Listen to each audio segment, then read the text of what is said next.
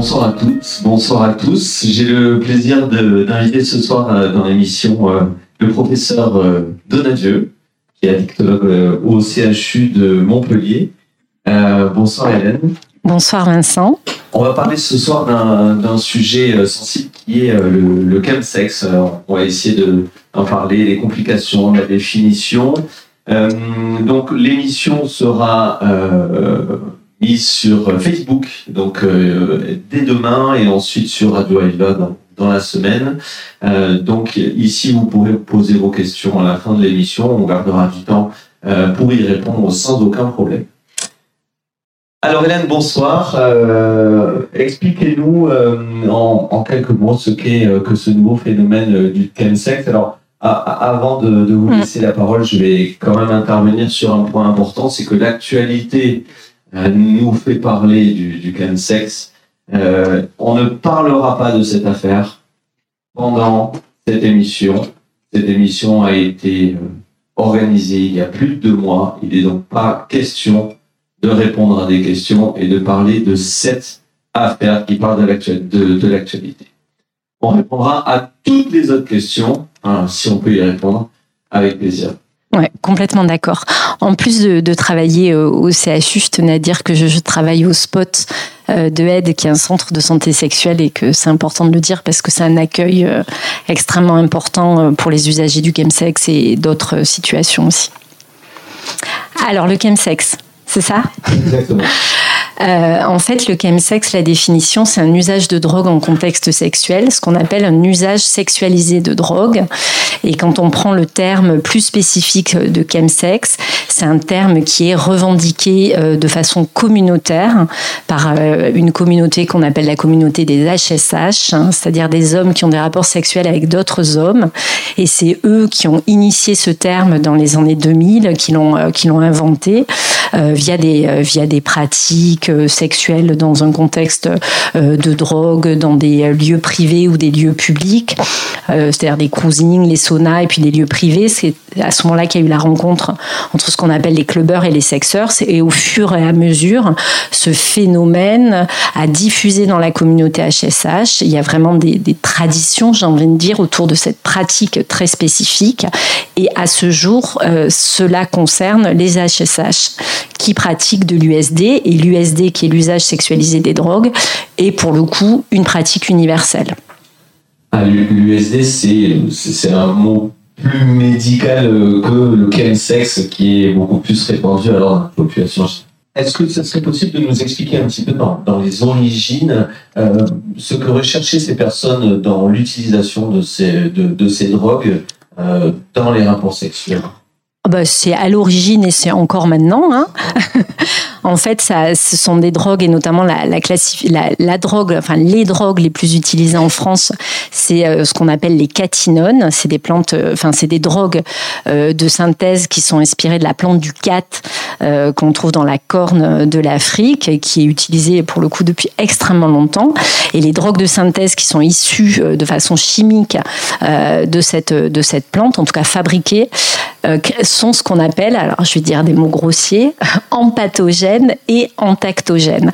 En gros, ça veut dire qu'il va y avoir une augmentation du désir, une augmentation de l'excitation sexuelle et une envie euh, d'avoir un rapport sexuel avec une personne que l'on rencontre, que l'on connaît la plupart du temps pas, euh, et puis de d'initier, d'anticiper, de prolonger ce rapport sexuel euh, qui peut durer jusqu'à 12, 24, 36, 48 heures avec euh, parfois, pas, pour, pas dans tous les cas, hein, mais parfois un multipartenariat qui peut s'installer parce que cette endurance associée aux drogues, hein, au prix de beaucoup de conséquences malheureusement, euh, cette endurance permet de rencontrer euh, de nombreux partenaires sur une session.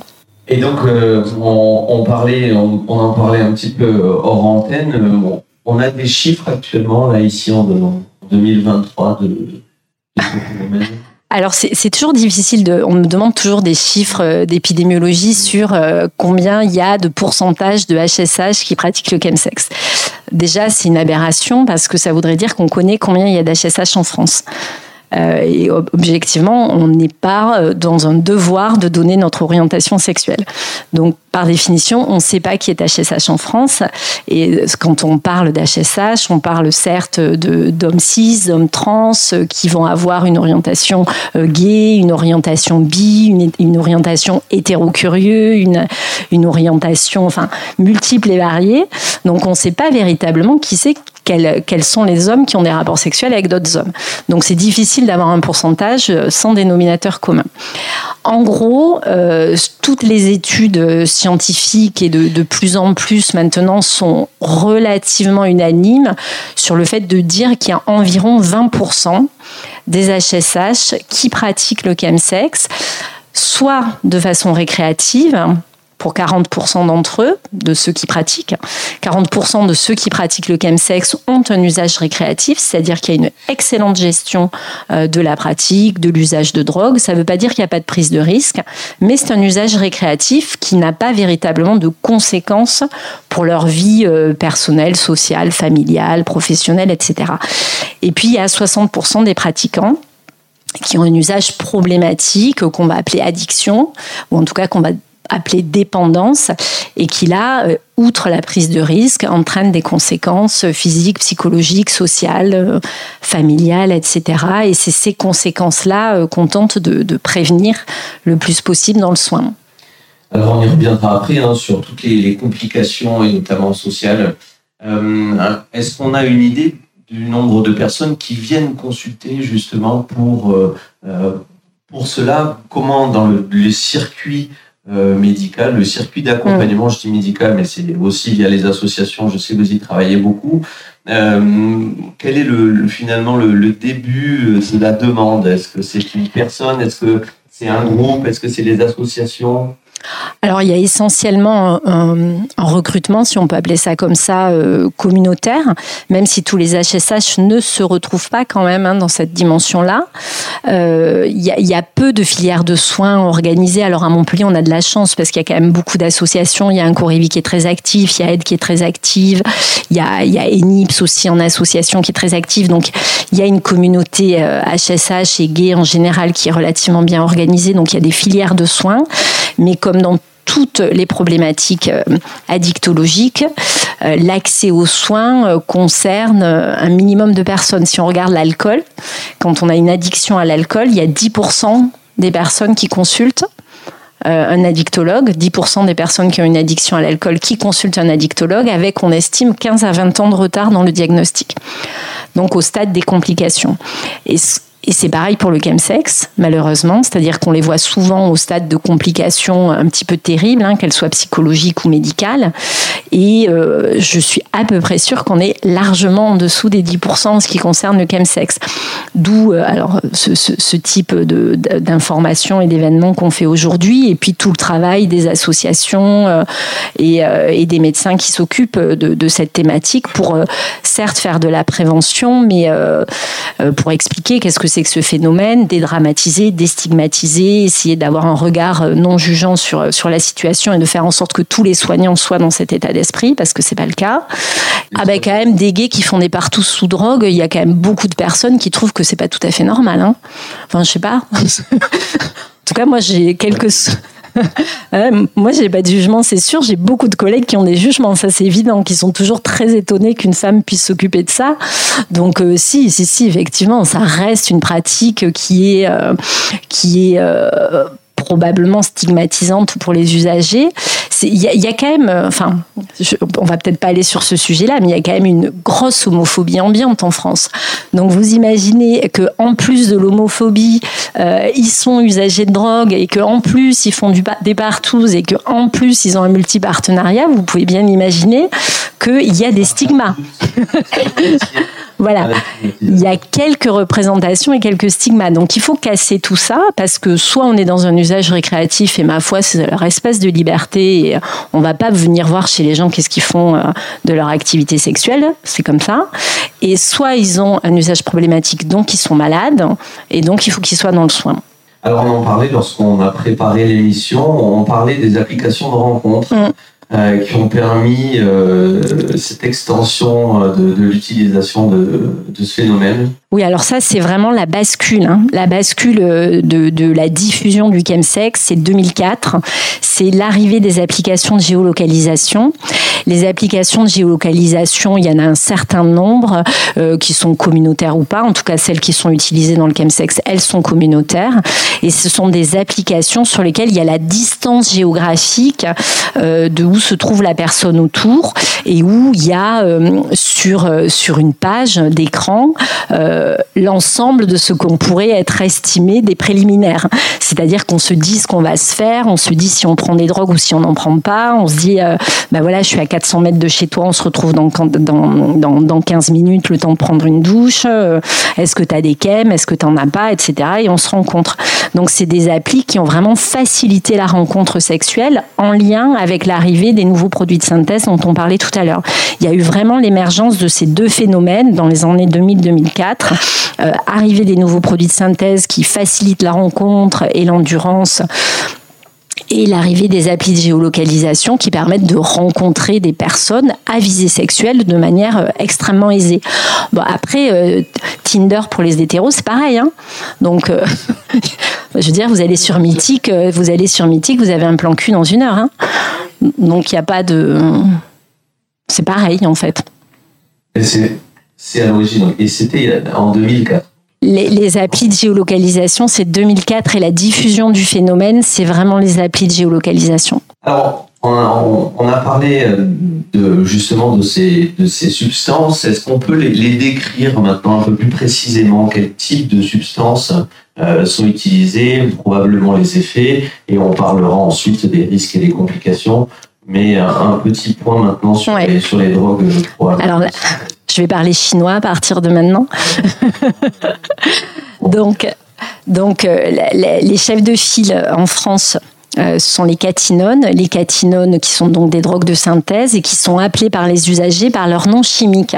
Donc c'est vraiment très particulier euh, dans l'usage de drogue, c'est pas c'est pas classique. Donc ils appellent. Si on allait en boire du vin, on disait tiens je vais boire du CH3, CH2 Exactement. Donc on dirait juste du C. non, parce qu'on confondrait avec la cocaïne, donc ça irait pas.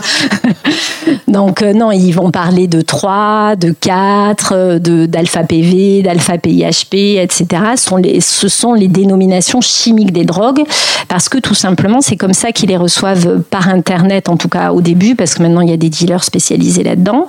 Mais au début, c'était reçu par Internet et il y avait un petit papier dessus où il y avait marqué euh, la formule chimique. Donc, ce qui fait très médicament. Hein. Donc, euh, il y a eu une dédramatisation de ces drogues au début. Il, est commandé sur Internet euh, via des, sites qui sont absolument pas sur le dark. Hein. Vous y allez ce soir, vous allez en trouver. Hein. C'est pas du tout compliqué. Et donc, il y avait quand même une dédramatisation et une non-dangerosité parce que le fait que ce soit classé en stupéfiant, c'est 2012. Donc jusqu'alors, ça n'était pas classé en, stupéfiant, c'était vendu comme sel de bain. Donc bon, il n'utilisait pas vraiment pour prendre des bains, mais globalement, c'était pas totalement interdit, quoi. Euh, donc les catinones, la 3, la 4, etc., qui vont être prises comme pour tout usage de drogue, soit gobées, c'est-à-dire par la bouche, soit sniffées, c'est-à-dire faire une trace, soit en plug ou en bump, c'est-à-dire par voie intra-anale, euh, soit injectées. Et là, le terme, c'est ce qu'on appelle le slam, euh, c'est-à-dire un terme claqué en anglais pour, euh, pour euh, plusieurs raisons et notamment pour la puissance que, que donne cette euh, la puissance et la, la force en intraveineux. Exactement donc ça, ce sont les catinones. Ensuite, il y a du GBL-GHB. Donc euh, c'est plutôt du GBL parce que c'est facile à obtenir le GBL. Il suffit d'avoir un numéro SIRET et d'avoir chez Castorama et vous achetez un bidon de 5 litres pour nettoyer les jantes et le parquet. C'est du GBL. Et donc quand on boit le GBL, il va être transformé par le foie, il va être métabolisé, transformé en GHB, qui pour le coup est beaucoup plus compliqué à obtenir puisqu'il est quand même classé euh, comme des produits qui ne, médicaments qui ne circulent pas aisément. Donc ça, c'est vraiment les deux gros chefs de file. On trouve de plus en plus de méthamphétamine. Donc on a environ 20% des usagers de chemsex sur Montpellier qui prennent de la méthamphétamine, qui est la plus puissante des amphétamines qui soit, euh, et qui, pour le coup, euh, est dramatique sur le plan des addictions. Hein, de la... Alors les, la, la la plupart du temps, elle est fumée. En tout cas, dans le cadre du chemsex et dans d'autres cadres, vous devez avoir vu des informations euh, à ce niveau-là. Il y a, la meth, elle est souvent fumée. C'est des cristaux bleus qui vont être le plus, la plupart du temps fumés, mais qui peut être utilisé aussi autrement, mais plutôt fumé dans cette pratique. Le GBL, c'est un liquide, hein, donc c'est bu. Euh, et donc là, il y a plein de techniques de réduction des risques hein, qu'on donne aux usagers qu'on rencontre hein, pour expliquer comment réduire les risques vis-à-vis de ces drogues.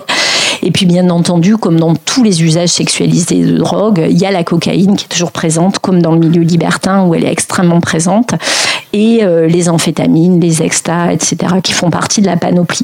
Mais globalement, les deux chefs de file, ce sont les catinones, donc la 3. Si on dit à un usager, vous prenez des catinones, il va vous regarder avec des grands yeux, il va vous dire, c'est quoi ça? Ils prennent de la 3 euh, et euh, le GBL, GHB. Ils sont à peu près tous identiques en termes d'effet Ah non, non, non. Non, non, il y a, chaque, chaque drogue a vraiment un objectif bien, bien spécifique. Donc, tout ce qui est psychostimulant. Donc, dans les psychostimulants, euh, il y a les catinones, la cocaïne, euh, la méthamphétamine, bien entendu. Là, il va y avoir vraiment une recherche de l'effet de psychostimulation, de sensation de toute puissance, euh, caractéristiques empathogènes et entactogènes, comme je disais tout à l'heure. On a envie d'avoir un rapport sexuel avec la personne avec qui on est, on a envie d'être caressé, on est presque même in love. C'est les usagers qui disent ça, c'est-à-dire qu'il y a un sentiment amoureux artificiel, comme un filtre d'amour, euh, qui est strictement artificiel, hein, puisqu'on ne connaît pas la personne globalement et qu'on l'a pas rencontrée autrement que sexuellement, mais il y a une vraie attirance. Donc ça, c'est les psychostimulants. Ensuite, il y a le GBL, GHB qui est plutôt très désinhibant, très euphorisant, donc qui permet euh, d'aller sur des pratiques qui euh, parfois seraient un peu inhibées par une grande lucidité, parfois par des difficultés de lâcher prise dans la sexualité. du coup, il y a besoin de ce GBL, GHB pour s'euphoriser, pour se désinhiber. Et en plus, le G, ils appellent ça comme ça, le G, le G est très apaisant. Et ça permet de mieux supporter tous les effets des psychostimulants qu'on prend à côté, et notamment les effets indésirables. C'est une association Quasiment systématiquement. Ouais, oui. de façon très fréquente. Il y a association de la psychostimulation avec une des drogues et avec la voie d'abord que chaque usager euh, préfère et choisit. Et c'est très souvent, pas tout le temps, mais c'est très souvent associé à la prise de G qui permet la désinhibition, l'euphorie, etc. Et puis la relaxation sphinctérienne qui peut être euh, quelquefois euh, utile dans les pratiques. Alors, vous avez parlé de, toutes ces substances. On n'a pas parlé de façon, depuis le début, on parle de, drogue. Euh, on n'a pas parlé de LSD, de cannabis, de ces autres substances-là. Est-ce qu'elles sont utilisées dans ce, dans ce contexte de chemsex alors, le, LSD, non. Les psychédéliques ne sont pas utilisés dans un contexte de chemsex. Ce qu'il faut savoir dans le chemsex, c'est que c'est une prise de drogue qui anticipe une relation sexuelle. C'est-à-dire qu'il y a préméditation de je prends une drogue pour une relation sexuelle. C'est pas je suis en teuf, je prends du LSD et j'ai une relation sexuelle euh, par hasard.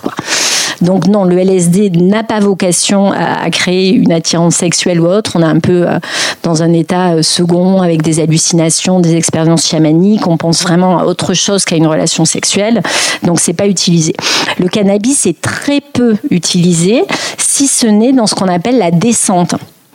C'est-à-dire que les usagers, quand ils sont en pleine descente de leur, euh, de, partie, qui ont pu durer parfois euh, quelques heures ou quelques jours, où ils n'ont pas trop mangé, où ils n'ont pas bu, où ils ont une activité physique intense et où ils ont pris beaucoup de drogue, ils sont parfois euh, extrêmement fatigués sur le plan physique et sur le plan moral dans les jours qui viennent. Et puis les drogues occasionne hein, des descentes, c'est-à-dire des fléchissements, euh, euh, ce qu'on appelle des fléchissements timiques, c'est-à-dire un moral extrêmement bas, beaucoup d'angoisse, beaucoup de stress, euh, parce qu'il y a une espèce de manque physique, physiologique hein, qui s'opère après la prise de drogue.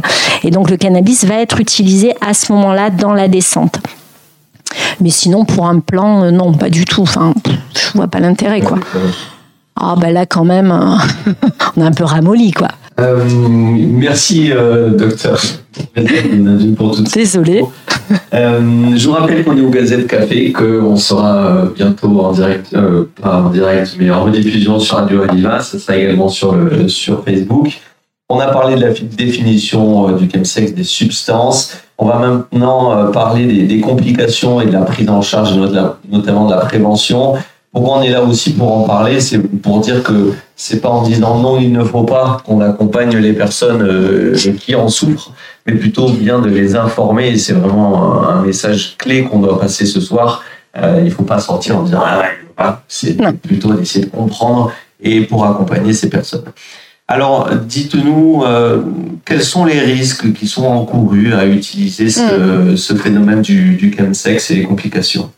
Alors, les, risques qu'il va y avoir, euh, les risques dont parlent le plus les médecins et les soignants, c'est-à-dire les risques infectieux, c'est-à-dire euh, il y a un multipartenariat, il y a des rapports sexuels non protégés, donc évidemment euh, qu'il y a un risque majoré de contracter des maladies sexuellement transmissibles, mais globalement, on a des outils extrêmement efficaces pour lutter contre ça, et donc on, on en reparlera après, je pense. Et en revanche, ce qui est très très très préoccupant pour les usagers eux-mêmes, et c'est ça qu'ils font remonter, et pour euh, les soignants et les associations communautaires qui s'en occupent, c'est le risque psychosocial.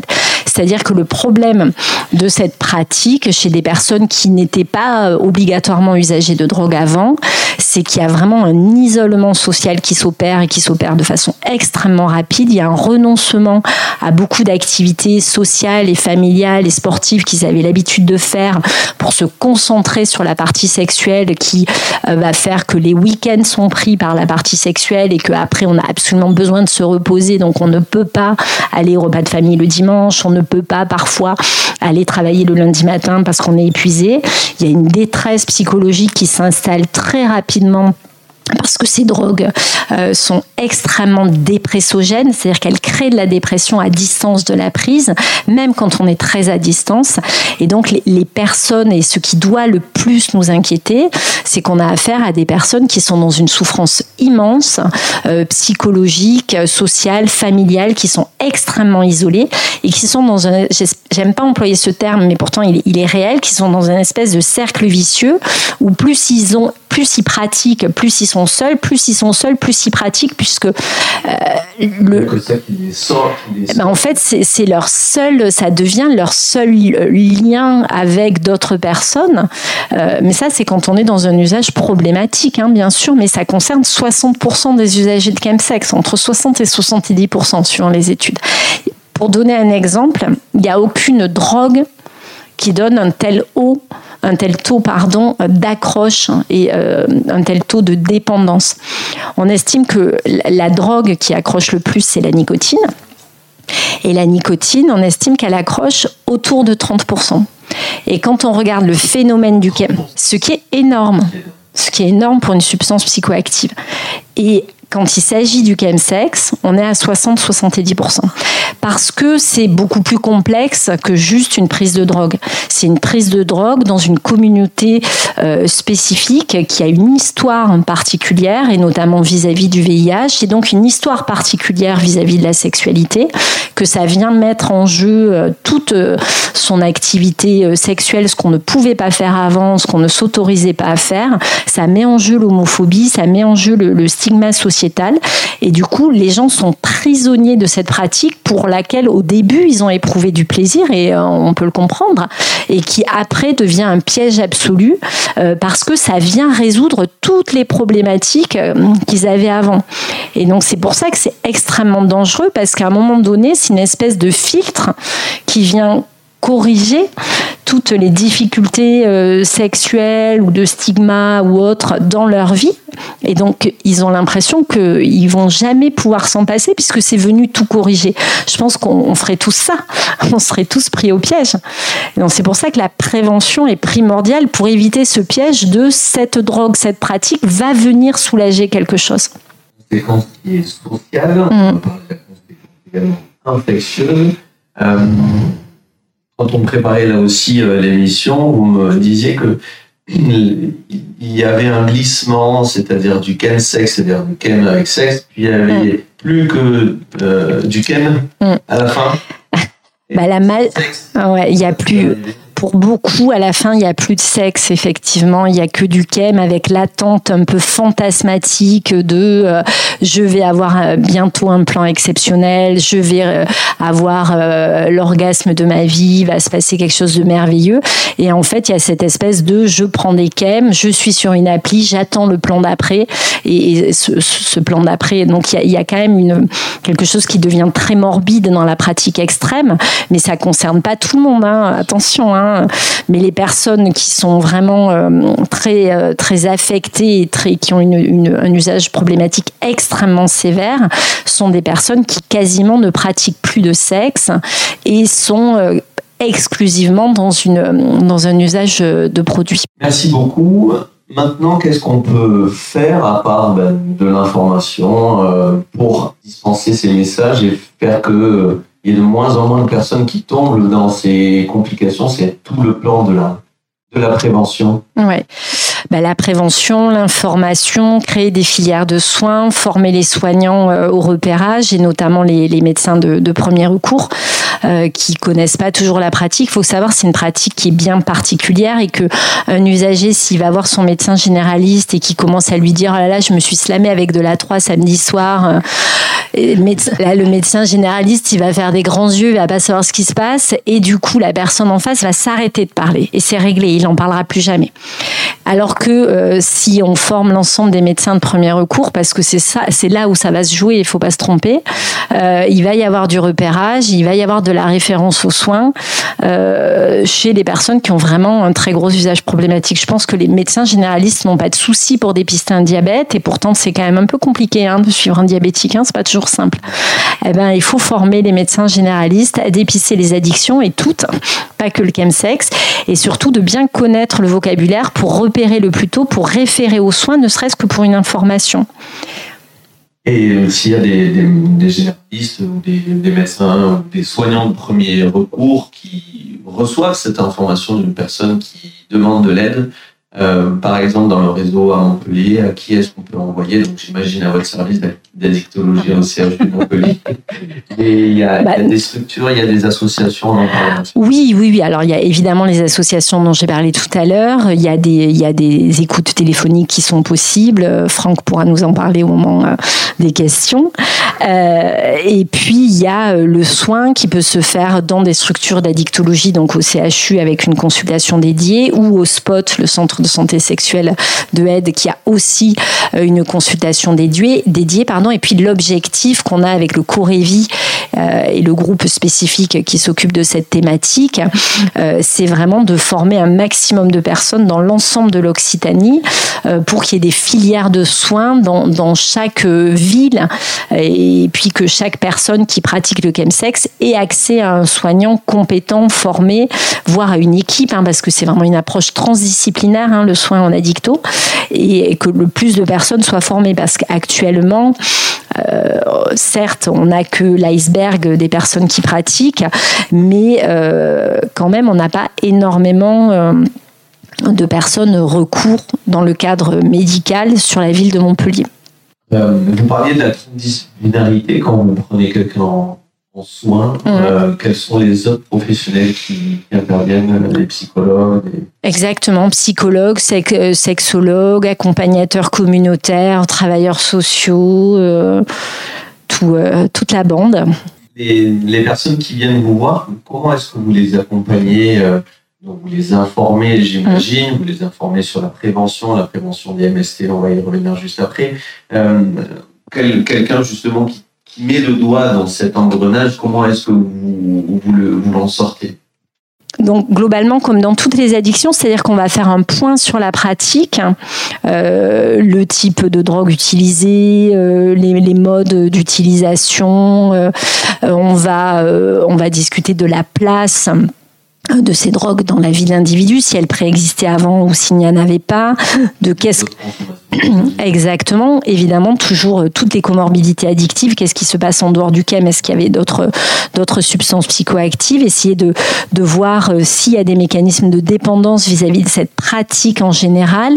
Évaluer la sexualité sans KEM, si elle existe ou si elle n'existe plus à partir du moment où le KEM est arrivé, évaluer évidemment s'il y a des prises de risques sexuels, proposer des dépistages, proposer des, traitements préventifs évidemment, enfin plein de, plein de choses comme ça. Et puis, on va beaucoup travailler aussi sur, sur ce qu'on appelle la santé sexuelle, c'est-à-dire se dire bah, comment était la sexualité avant euh, le euh, qu'est-ce qu'a apporté la pratique du KEM à la sexualité, parce que globalement, elle apporte des choses avant d'en retirer beaucoup, mais elle commence par apporter des choses et probablement des choses que les personnes ne s'autorisaient pas à faire et que qui pour le coup sont extrêmement plaisantes. Donc après, on travaille sur bah, comment on apporte, euh, on amène ces pratiques sexuelles extrêmement plaisantes sous KEM, sans KEM. Donc euh, je leur fais faire des, travaux pratiques. Ça, ils sont plutôt euh, complètement d'accord pour ça, ouais, sympa. Ils se disent, je sors avec une ordonnance de masturbation, c'est cool.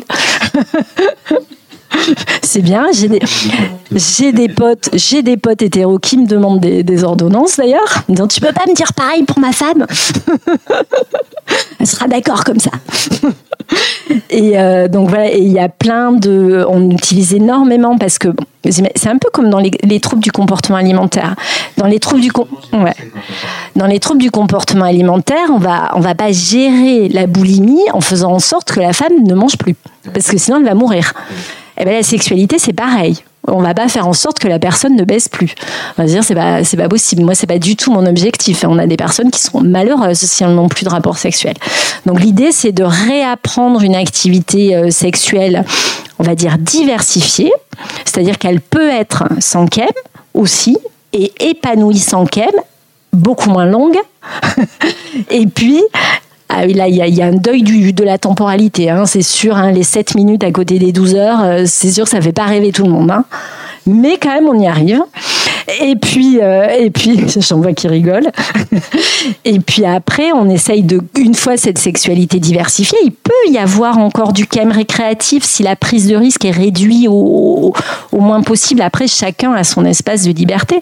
Je veux dire, euh, je vous ai vu arriver tout à l'heure en trottinette. Vous prenez des risques en trottinette. On va pas vous interdire de prendre la trottinette pour aller bosser. Voilà, donc s'il y a quelqu'un qui veut avoir un rapport sexuel avec le moins de risques possible le week-end avec cinq partenaires, euh, bah, je suis là pour l'aider. Euh, merci pour toutes ces informations concernant l'accompagnement euh, des MST, des autres, des autres complications de ces rapports sexuels. On en parlait un peu hors antenne. C'est que cette désinhibition peut, dans certains cas, faire oublier le port du préservatif, oublier euh, ils n'y avaient pas pensé avant. Hein. ils n'oublient pas. Ils avaient prévu d'avoir des rapports sexuels, euh, ce qu'on appelle des rapports sexuels barbac. Donc euh, barbac, c'est marqué dans l'application, hein, dans l'application sur le sur l'appli de géolocalisation. On va on va non, on va signifier si on va utiliser des préservatifs ou pas. Donc on va noter barbac. Euh, barbac ou BBK, qui ne veut pas dire barbecue, euh, veut dire on va avoir un rapport sexuel sans préservatif. Donc c'est annoncé. Et la plupart du temps, euh, les préservatifs externes ne sont quasiment jamais utilisés, ou alors d'autres vocations euh, qui ne sont pas en, termes de protection. En revanche, les préservatifs internes, on arrive parfois à avoir un peu de prévention avec le préservatif interne, en tout cas pour la personne qui elle-même va l'utiliser pour soi. Donc, donc on arrive à faire un peu un travail autour des préservatifs, mais il y a vraiment un gros travail de prévention des maladies sexuellement transmissibles à faire avec la PrEP, la fameuse PrEP. Donc, c'est-à-dire les personnes, il y a, ce qu'on appelle la prévention diversifiée du VIH. Euh, c'est-à-dire qu'il n'y a pas que le préservatif, il n'y a pas que la PrEP, il y a ce qu'on appelle les traitements post-exposition, et puis il y a le traitement quand on vit avec le VIH, il y a le fait d'avoir un traitement contre le VIH qui fait qu'on a une charge indétectable. Et donc quand on vit avec le VIH et qu'on a une charge indétectable, on ne risque pas de transmettre le virus. Ça, c'est vraiment une information majeure et qu'il faut véhiculer. Et quand on ne vit pas avec le VIH, on peut prendre un traitement qui s'appelle la PrEP, qu'on va prendre en continu. Il vaut mieux quand on est chemsexeur le prendre en continu parce qu'un plan est vite arrivé quand même. Donc euh, moi, je leur préconise de prendre la PrEP en continu. Et donc c'est un médicament qu'on va prendre euh, tous les jours, qui n'a quasiment pas d'effet indésirable, en tout cas il est bien surveillé, et qui fait que si on a des rapports sexuels avec quelqu'un qui aurait une charge VIH euh, sans le savoir ou en le sachant, de toute façon on s'en fout, c'est pas le problème, eh ben on ne risque pas, je suis protégée. Et ensuite, il y a euh, tous les dépistages systématiques et itératifs qu'on doit proposer aux personnes qui pratiquent le chemsex, c'est-à-dire gonocoque, chlamydia, syphilis euh, et l'hépatite C, qui dans le cadre euh, du chemsex est considéré comme une infection sexuellement transmissible, ce qui n'est pas le cas dans d'autres pratiques. Alors, pour aller dans le sens euh, de ce qui vient d'être dit, l'émission précédente, euh, donc euh, c'était fin décembre, c'était une émission justement sur le VIH, la prévention, et j'ai eu l'honneur d'inviter le professeur Mackinson qui nous a parlé. Donc, vous pourrez retrouver ce, ce podcast directement sur sur Radio Aviva et sur le Facebook du Gazette Café et de Radio Aviva. Merci beaucoup. Merci. Merci beaucoup, professeur Donadieu. Avec plaisir. L'information, c'était extrêmement clair. moi, j'ai trouvé ça clair. J'ai appris plein de choses. Euh, il nous reste euh, quelques minutes pour des questions, si vous voulez. Ah, Kem, c'est en fait, c'est les, les drogues, pardon. Oui, c'est ça. Kem, c'est les drogues et sexe, je pense que vous aviez compris. Ouais, Kem, c'est les drogues. Les Kem. Ouais. Oui, euh, bonsoir s'il vous plaît. Est-ce que vous pourriez euh, préciser ce que vous appelez une pratique euh, maîtrisée, c'est ça? Récréative. oui, et maîtrisée, je pense que vous avez utilisé un moment le mot. Je suis pas sûre que bon, je pas grave, pas grave. Que, que, vous la caractérisez comment? Un usage récréatif du chemsex. C'est un usage. Vous avez dit non problématique finalement aussi. Oui. C'est un usage où on, a gardé toute sa liberté de consommer ou de ne pas consommer. C'est-à-dire que on n'a pas renoncé à des activités euh, familiales, festives, sociales, qu'on décide que tel jour on va faire un plan sexuel, qu'on va prendre des drogues pour faire ce plan sexuel, et puis que dans les suites de cet événement, pendant un mois, deux mois, il n'y aura pas de plan sexuel et que la prochaine fois qu'on le proposera, si on n'en a pas particulièrement envie, on sera en capacité de dire non. Et je peux vous assurer qu'il y a des tas de personnes, donc pas la majorité, hein, j'en suis désolée. Hein. moi, mon objectif, c'est de les amener à un usage récréatif parce que à partir du moment où c'est sympa, je vois pas pourquoi ils s'en priveraient.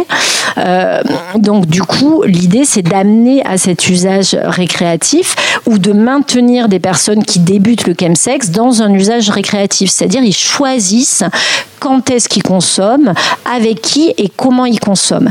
Après, j'ai pas dit que dans cet usage récréatif, il n'y avait pas de prise de risque. Si, il y a une prise de risque dans l'usage récréatif. Évidemment, on prend de la drogue, donc il y a une prise de risque. Mais ça peut être une prise de risque extrêmement limitée. Franck, tu voulais intervenir? Non, non, non. Euh, franchement, l'usage sexualisé des drogues, ça a toujours existé, on va pas se mentir. Le chemsex, il y avait certains groupes de, de HSH qui pratiquaient le chemsex aussi depuis toujours. Simplement, le terme chemsex, c'est aux États-Unis dans les années 80-90, d'abord avec la méthamphétamine, dans des saunas, des bars, des cruising new-yorkais. Et en revanche, c'est arrivé en Europe autour des années 2000, enfin 90-2000, on a du mal à le définir parce que au début, c'était plutôt dans des lieux un peu, un peu fermés, privés, qui n'étaient pas trop ouverts au public, avec des pratiques, euh, des pratiques hard. On va pas se mentir, et ça développe énormément les pratiques hard, le chemsex, évidemment. Enfin, c'est l'objectif quand même de prendre des drogues liées à la performance, c'est de performer. Donc, performer, on fait un peu plus de pratiques hard. C'est évident. Et donc, c'était plutôt dans ces milieux-là en 2000-2004. Donc ça existe 80-90, apparition en France et dans les cruising, les saunas et chez des personnes en privé autour des années 2000 et diffusion et grosse expansion du phénomène 2004-2006 sur les applis de géolocalisation et sur l'arrivée des nouveaux produits de synthèse. Oui, bon, bonsoir. Euh, alors donc, pour, euh, pour, revenir sur ce que vous disiez, donc vous disiez qu'il y a à peu près 60 à 70, 70% de, personnes qui tombent dans la dépendance et que parmi ceux-là, il y a certaines qui tombent dans la dépendance très sévère. Et ma question, c'était savoir, est-ce qu'il y a, euh, disons, est-ce qu'on est, on sans doute pas tous égaux devant cette dépendance, mais quels sont les critères distinctifs? Est-ce qu'il y aurait éventuellement un aussi euh, génétique ou juste environnemental, culturel Je sais que par exemple pour l'alcool, euh, enfin, je suis pas un scientifique, mais il me semble l'avoir entendu ou lu que si tu as un parent ou un grand-parent qui est alcoolique, tu as plus de facilité à tomber toi-même dans la dépendance ou voilà, des, dans, les, dans les comportements addictifs de toutes sortes. Et qu'en est-il à ce niveau-là? Merci. C'est une, excellente question. En fait, comme toutes les addictions et comme tout euh, le, niveau de sévérité qu'on va avoir dans une addiction, il y a ce qu'on appelle des facteurs de vulnérabilité. Et dans les facteurs de vulnérabilité, il y en a trois types. Il y a une vulnérabilité liée à l'individu. Et effectivement, chez l'individu une des vulnérabilités qui, euh, qui cote entre guillemets le plus et c'est une vulnérabilité hein, c'est pas une évidence c'est une vulnérabilité c'est la génétique donc il y a l'individu le produit et l'environnement et donc, chacun de ces éléments vont constituer une vulnérabilité à un moment donné chez un individu donné. Donc, effectivement, les personnes qui pratiquent le chemsex et qui vont développer une addiction sévère ou qui vont développer une addiction extrêmement rapidement, et ça, c'est terrifiant la rapidité de, l'installation de l'addiction dans le chemsex, ça peut se faire en 3 à 6 mois, ce qu'on voit quasiment jamais ailleurs. Euh, on va retrouver des vulnérabilités, bien entendu. Enfin, je veux dire, avoir une addiction au chemsex euh, n'est pas euh, quelque chose de, très différent que d'avoir une addiction à une autre substance. Donc, on a les mêmes vulnérabilités. Euh, je suis convaincue que des choses qui ont rapport avec son histoire sexuelle, son rapport avec ou pas le VIH et ce qu'on appelle l'homophobie intériorisée, qui a été largement décrite par Stewart. Et si vous voulez lire Stewart, je vous le conseille. C'est merveilleux de, de comprendre l'homophobie intériorisée et de comprendre euh, comment ça crée chez certains individus une grande vulnérabilité. Donc je dirais que les chemsexeurs qui ont une addiction sévère, ils ont les mêmes vulnérabilités que les autres personnes qui ont une addiction. Mais malheureusement, je pense qu'il y a des choses qui se rajoutent vis-à-vis de l'histoire du VIH et vis-à-vis de l'homophobie intériorisée. Si, si, les libertines font un usage sexualisé de drogue et d'autres d'ailleurs qui n'ont pas besoin d'être, bien sûr, elles font pas du chemsex. Le chemsex, c'est les HSH. Elles font euh, aussi des partouzes, de l'échangisme. Il n'y a pas de, enfin, je veux dire, l'usage sexualisé des drogues, c'est euh, c'est universel. Hein. Je veux dire, ça concerne pas que les hommes avec les hommes, que les femmes avec les femmes, que les hommes avec les femmes. Ça concerne tout, tout le monde et ça s'appelle l'USD. En revanche, quand on s'intéresse à cette pratique, nouveaux produits de synthèse, applis de géolocalisation et pratiques bien spécifiques, qui s'appellent le chemsex, ce sont les HSH. Et Stewart, dont je parlais tout à l'heure, euh, parle d'appropriation offensante quand d'autres communautés utilisent ce terme. Et je suis plutôt d'accord avec Stewart. On se doit d'utiliser d'autres termes. C'est actuellement un terme qui appartient à la communauté HSH. Ils l'ont créé. Oui, moi je voulais juste savoir sur quel type de récepteurs les catinones euh, agissaient.